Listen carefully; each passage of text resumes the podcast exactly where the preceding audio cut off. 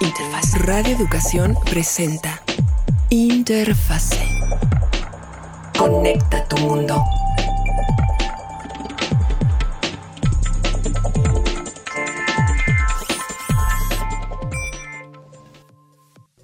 Buenas tardes, muy buenas noches, muy buenos días. Si usted nos está acompañando en tiempo real, muy buenas tardes desde la Ciudad de México. Y si usted nos está acompañando en la repetición, también muchísimas gracias en el horario en el que usted nos esté acompañando.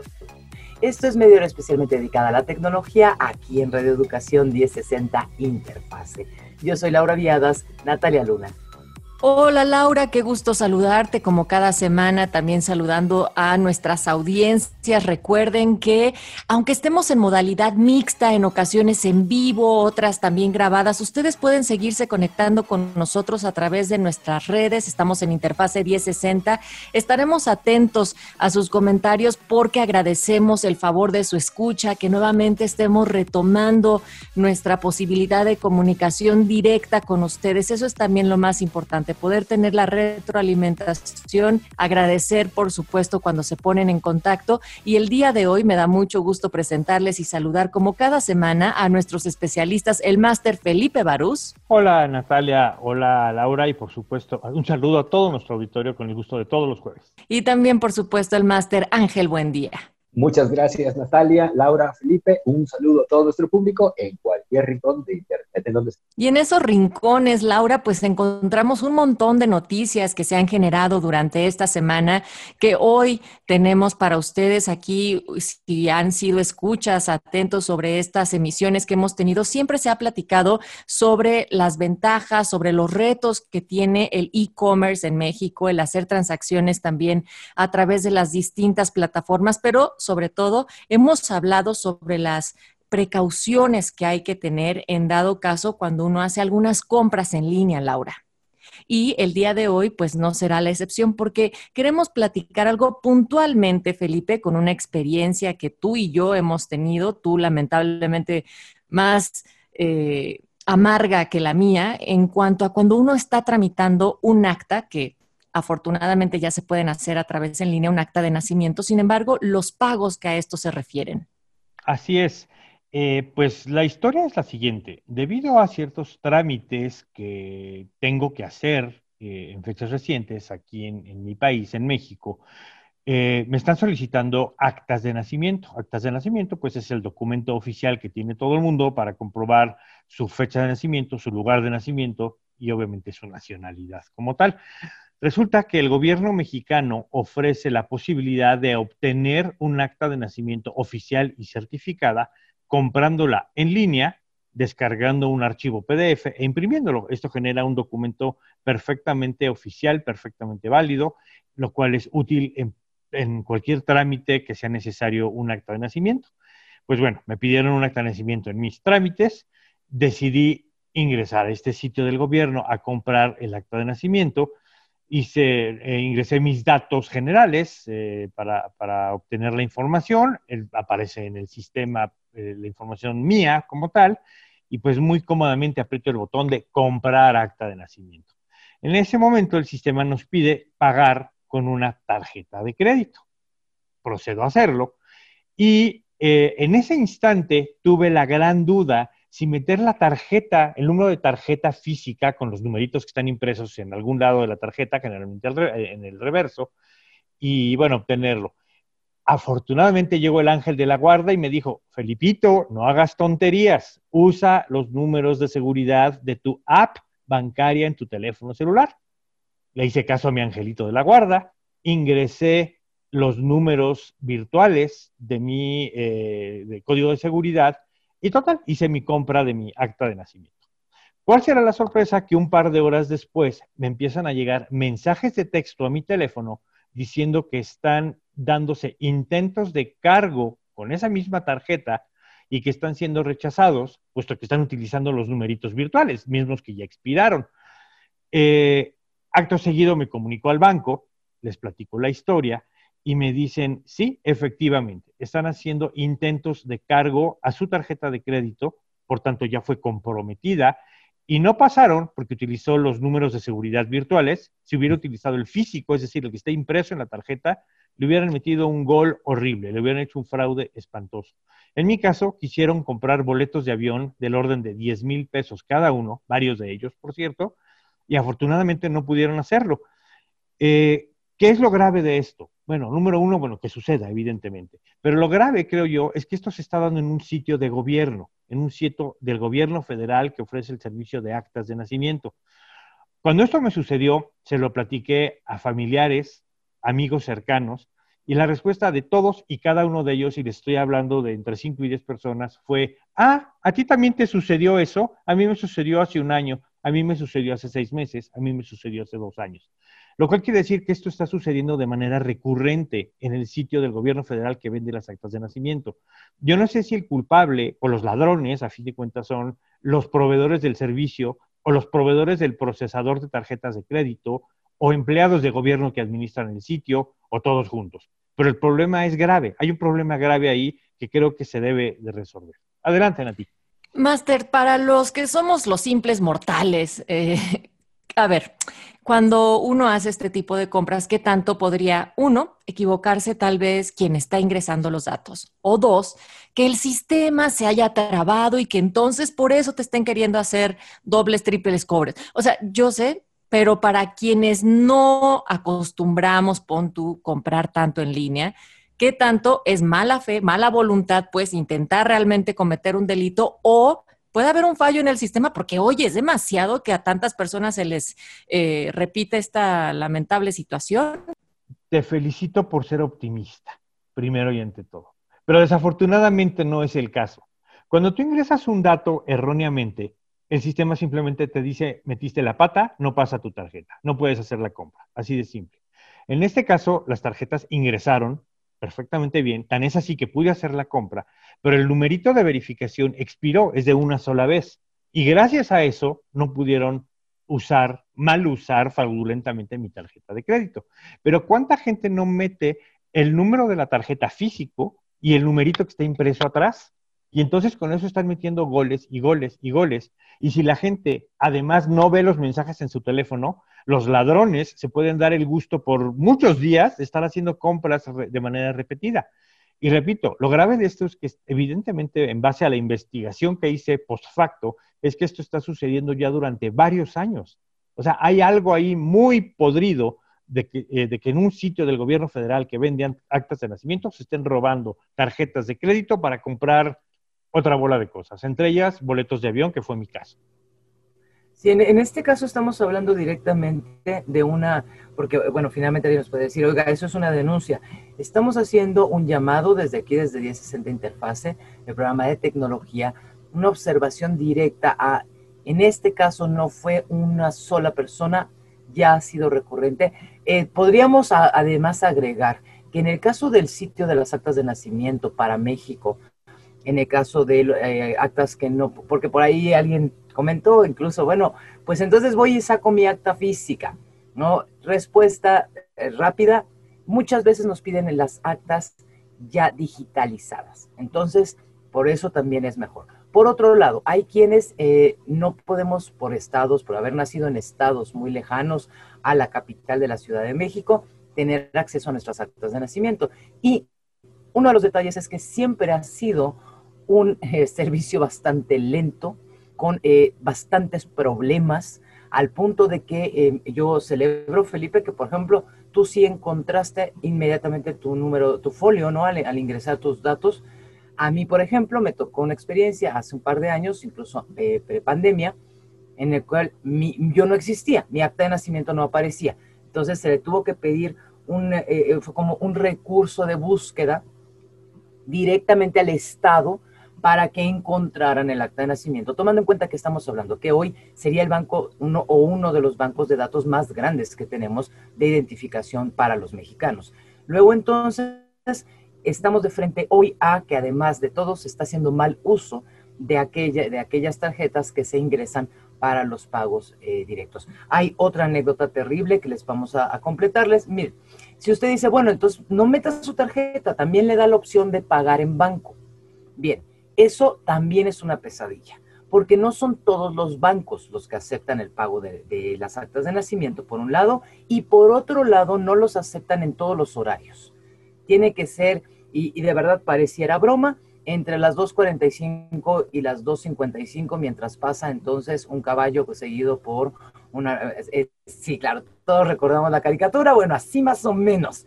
Técnicamente es un 4 de julio entre 5.56 de la después de una granizada tras una estampida de elefantes y una pequeña cena.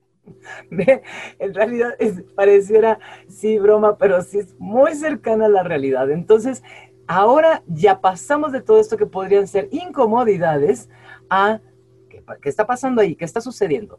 Eh, ¿Quién, como bien pregunta el máster Felipe Barús, Natalia, quién está ahí atrás? ¿Es el servidor aquí? Porque en todo caso, bueno, Felipe logra detener, eh, su banco logra detener esto, pero y en todo caso, si no, ¿a quién se le reclama?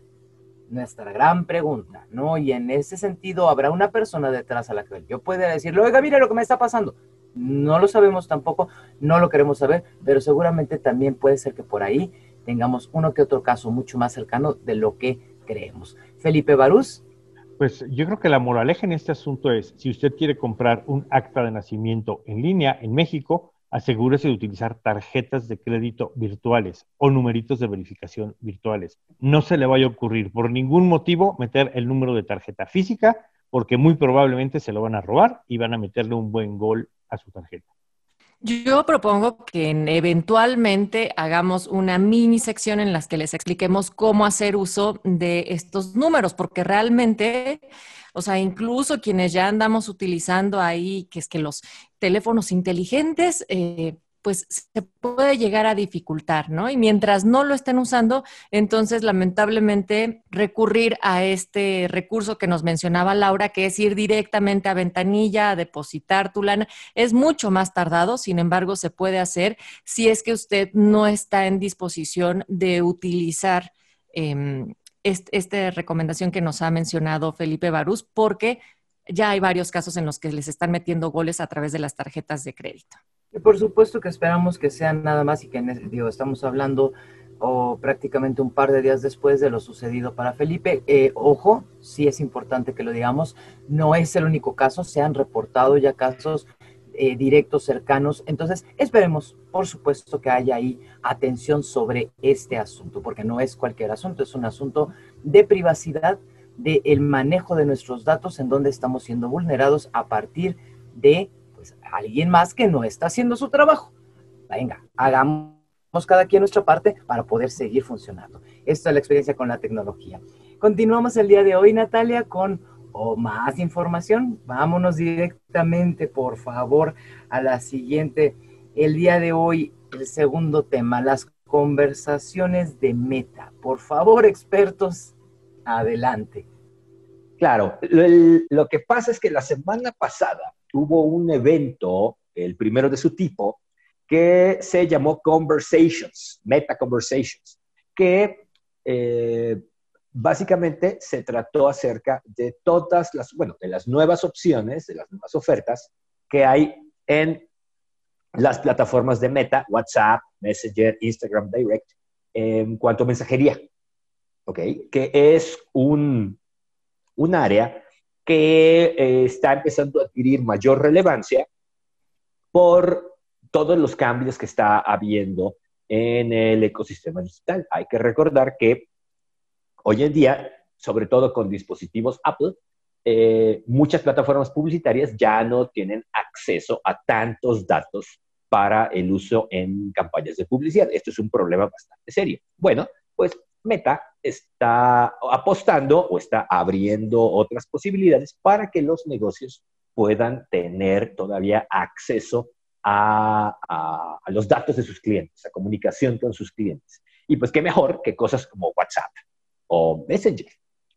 De hecho, se anunció que por primera vez va a haber opciones de WhatsApp Business basadas en la nube.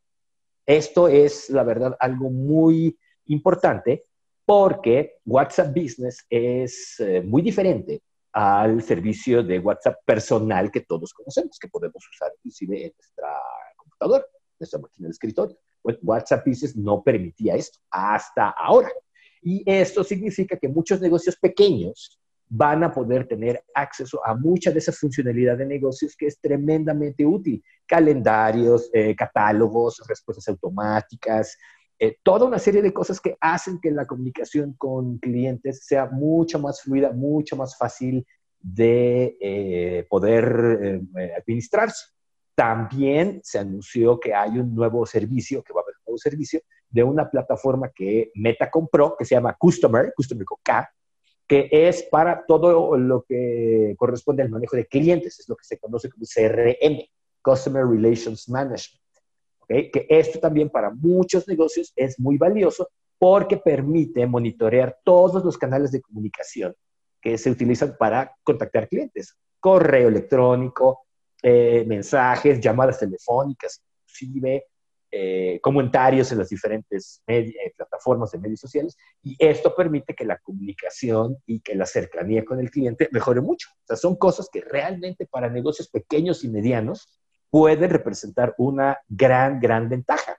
Así que eh, fue un evento relativamente corto, pero sí se anunciaron muchas cosas, sí es algo que realmente va a valer la pena, sobre todo porque involucra WhatsApp, que aquí en México y en muchos países, se está volviendo el canal de comunicación preferido de marcas y clientes. Así que sí podemos esperar que en un futuro próximo, pues cada vez sea más sencillo, tanto para clientes como para marcas, el poder ordenar, darle seguimiento, hacer consultas, recibir información de pedidos, eh, todo, todo, todo a través de estas plataformas de mensajería.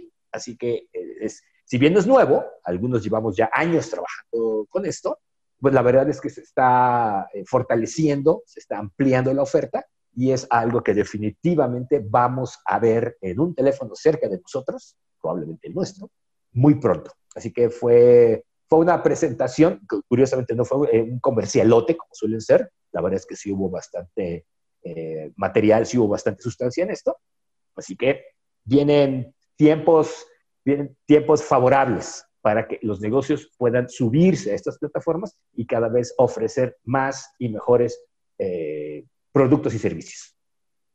Bien, pues estaremos al pendiente de esto, eh, Ángel, porque seguramente, pues sí va a ser más funcional también esta interacción que tenemos, planeación, como bien dices, cuando se tiene eh, contacto con los calendarios el señor Mario Ledesma, pues llegó muy contento, celebrando que él ya tenía 5G, así lo dijo, como yo acá el patrón, yo ya tengo 5G.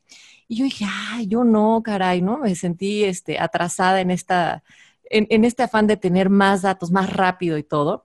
Y entonces le preguntamos aquí al máster Felipe Barús, oiga, pues, si ya hay, no hay en México, cuánto, de a cómo le salió, y ahí viene la historia. Felipe Barús.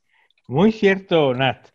Eh, como sabemos todos, eh, la empresa que tiene, según ellos, todo el territorio del CEL, eh, lanzó su servicio 5G hace un par de meses en, México, de hecho en 18 ciudades en México. Eh, en esas 18 ciudades, evidentemente están empezando de manera paulatina a desplegar 5G. No es algo que aparezca como hongos de la noche a la mañana con solo agregarle agua.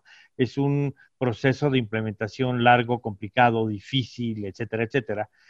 Y por otro lado, por el lado de los usuarios, no todo el mundo tiene teléfonos 5G. De hecho, muy pocos en relación a la población tienen hoy teléfonos 5G. Adicionalmente a esto, muchos de los que tienen teléfonos 5G con capacidad 5G dicen, ah, ya tengo 5G, ya me aparece 5G arriba a la derecha en la pantalla. Sí, pero oh sorpresa, una cosa es que tu teléfono se conecte a la antena 5G y otra cosa es que el operador telefónico o la compañía telefónica te permita navegar y utilizar todos los servicios 5G, es decir, que habla el tráfico 5G. Esa es la gran diferencia. Entonces, si uno no paga el plan 5G, al día de hoy por lo menos, que estamos hablando de la segunda quincena de mayo ya, eh, hay que pagar el plan 5G. Si no, a lo mejor el teléfono se conecta, pero eso no quiere decir que va a funcionar en velocidades 5G forzosamente. Eh, ¿Qué se requiere en el caso de Telcel para utilizar la red 5G? Uno, tener un teléfono compatible 5G, evidentemente, y no todos los 5G son compatibles. Hay que tener ciertas frecuencias específicas, es decir, tiene que estar homologado por la operadora. Dos, el SIM, el chip SIM, tiene que ser versión 6.2 o mayor, si no, no funciona. Y tercera, tenemos que haber pagado un plan 5G. Son las tres condiciones que no se puede obviar ninguna de las tres para poder gozar de un servicio 5G. ¿Cuál es mi caso? Yo tengo ya un teléfono 5G, pero decidí que no valía la pena pagar un plan 5G el día de hoy, puesto que la cobertura aún es poca. Y la verdad, el asunto es que no necesito más velocidad de la que tengo hoy con 4G. Cuando esto baje de precio y seguramente se va a abrir a todo el mundo y a todos los planes, como sucedió con 4G, pues voy a tener 5G. Ya tengo mi teléfono preparado, pero no veo el caso pagar adicional por un servicio, pues que de alguna manera está limitado en cierta forma. Y otra vez, si tu teléfono dice 5G arriba, eso no quiere decir que estés gozando de todos los beneficios de las velocidades 5G. Es una bonita ilusión por ahora, si no has pagado el plan. Lo sentimos, señor Ledesma. Hay que pagar, hay que pagarle para disfrutar de eso. Pero yo tengo otra pregunta, Laura, discúlpame que, me meta aquí en tu intervención, pero em, entonces, para solamente aclararlo, quienes están en esta compañía son quienes tendrían acceso a la 5G en este momento, la segunda quincena de la cual estás hablando. Eh, en y este dos, momento, ¿cómo asegura uno eventualmente está puesto o no para recibir 5G? Bueno, en este momento eh, Telcel es la compañía que ya ha desplegado 5G en 18 ciudades en, el país, en la República Mexicana. AT&T está empezando a hacer sus despliegues de 5G, pero todavía no lo hace abierta y formalmente y en la escala que lo está haciendo Telcel. Y eh, otra vez, para hacer uso de 5G, pues requerimos cumplir esos requisitos. El tener un teléfono compatible con la red 5G, tener el SIM 6.2 o mayor, y haber pagado un plan. Eh, curiosamente, ya se empieza a ver que el 5G empieza a permear a otros ámbitos, a otros eh, sectores. Por ejemplo, esta misma empresa telefónica ya anunció que va a vender SIMs, chips 5G, para instalarlos en estos pequeños modems para casas. Es decir, para que podamos tener red 5G para Internet en nuestra casa esto tiene un costo menor, es decir, ya bajó un poquito. Es solamente datos, acuérdense, no es voz. Rápidamente, eh, perdón, Felipe, rápidamente, eh, más o menos el costo de tanto el servicio que se tendría que estar contratando. Alrededor de 500 pesos. 500 pesos. Alrededor de 500 pesos para casa.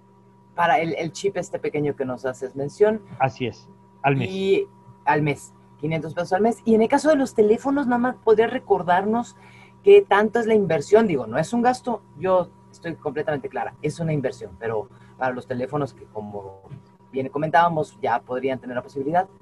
Hay teléfonos 5G de gama baja, incluso con un costo de 4, 5, 6 mil pesos, por ejemplo, de la marca Samsung, que es relativamente accesible y que además son subsidiados por la compañía telefónica. Es decir, te lo da la compañía telefónica a cambio de que te quedes con ellos dos, tres, cuatro años, dependiendo del plan que decidas utilizar. Con ello el teléfono te sale gratis o prácticamente gratis y a un costo bajo. Y por supuesto existe el otro, el otro extremo de la gama de teléfonos. Hay teléfonos de 20 o 30 mil pesos que son, un, creo yo, una aberración, es mucho dinero para que te caiga y se rompa o te lo rompa. Sí, no, pero, eh, perdón que te interrumpa, Felipe, pero en el caso de contratar el servicio, eh, ¿sobre cuánto estamos hablando que es la inversión para tener el servicio en un teléfono, eh, teléfono regular? Pues al día de hoy, el plan, un plan de renta de 5G con Telcel en México está por ahí de 600 pesos al mes. Al mes. Ok, correcto. Bueno, porque eh, esta, esta parte, bueno, si la mala noticia es, no, no se conecta automático, la buena noticia es, si usted ya tiene un teléfono que se puede conectar, la buena noticia es, ya puede usted, o sea, la otra buena noticia es, ya puede usted tener acceso a esta experiencia de 5G en la tecnología, pero todavía, pues, requiere de una pequeña inversión. ¿Te parece que con eso redondeamos el concepto, Felipe? Por supuesto. Entonces, en este, en este momento, en estos últimos cinco minutos, vamos directamente, Natalia, si te parece, a platicar de esta serie que durante tanto tiempo nos estuvo ahí teniendo siempre al vilo y que tanto tiene que ver con la tecnología. Ángel, buen día, por favor, Black Mirror regresa con una temporada. Así es, después de un descanso, que seguramente le podemos atribuir a la pandemia, la famosa serie de inglesa de Black Mirror regresa a Netflix, donde halló un hogar al final. Y pues muchos nos preguntamos, y pues, ¿qué se les va a ocurrir ahora? Porque la verdad es que Netflix, digo, Black Mirror, básicamente se ha vuelto de ser una serie de ciencia ficción a un documental. Básicamente estamos viviendo, hemos vivido en una temporada de Black Mirror desde hace un par de años el primer episodio ha de ser de venta de, actas de nacimiento. Exactamente, exactamente. Muy probablemente hay un episodio donde alguien estafe este, a la gente con tarjetas robadas en un sitio de gobierno. O sea, sería lo menos sorprendente. Pero Ángel, explícale a las audiencias, o sea, ¿de qué va eh, Black Mirror? ¿Por qué lo estás diciendo así? Pues, ¿por qué nos vemos tan reflejados en él actualmente? Black Mirror es una serie que desde el inicio eh, tomó como punto de partida de muchas de sus historias de lo que está sucediendo hoy. La primera temporada, por ejemplo, no lo dice así, pero eh, básicamente pasaría, ¿qué pasa si alguien, por ejemplo, eh, pone en Twitter, y Twitter ha sido como muy específico o de las pocas plataformas en las que sin decirlo se ha utilizado, eh, ¿qué pasaría si alguien sometiera a votación la sentencia de alguien? ¿Qué pasaría si alguien, eh, por ejemplo, tomara como rehén a unas personas y sometiera a votación si la mata o no, o si tal persona debe de hacer tal o cual cosa o no? Y eso es lo de menos.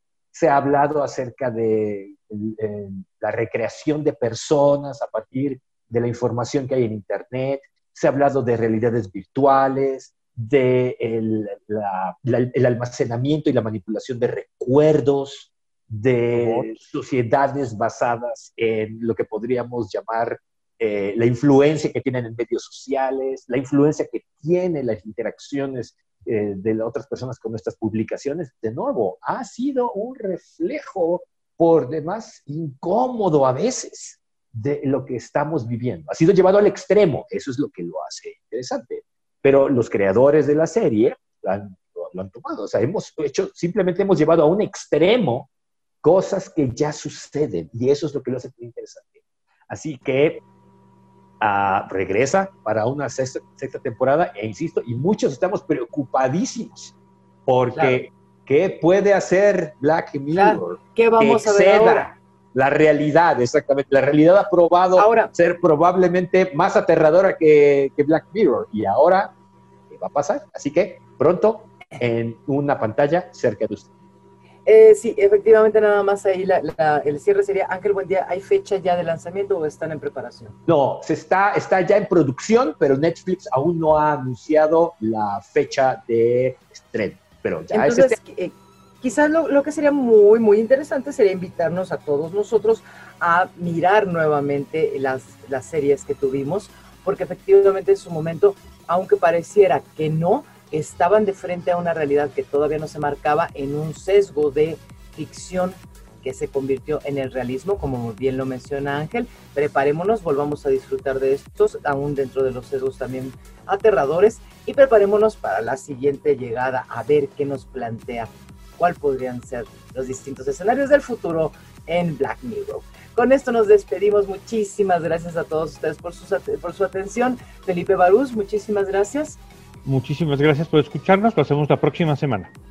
Ángel, buen día. Igualmente, muchísimas gracias por llevarnos de la mano. Nos vemos aquí la próxima semana. A nombre de todo este equipo de producción, Alma Liliana Martínez, le damos la bienvenida también agradeciéndole a Leonardo Ortega en la asistencia de producción. Natalia Luna y una servidora Laura Vidal. Les recordamos que tenemos una cita la próxima semana con todo lo que la tecnología representa en la experiencia de vivir diario a diario. Esto fue 1060 Interfase bajo la producción de Mario Ledesma.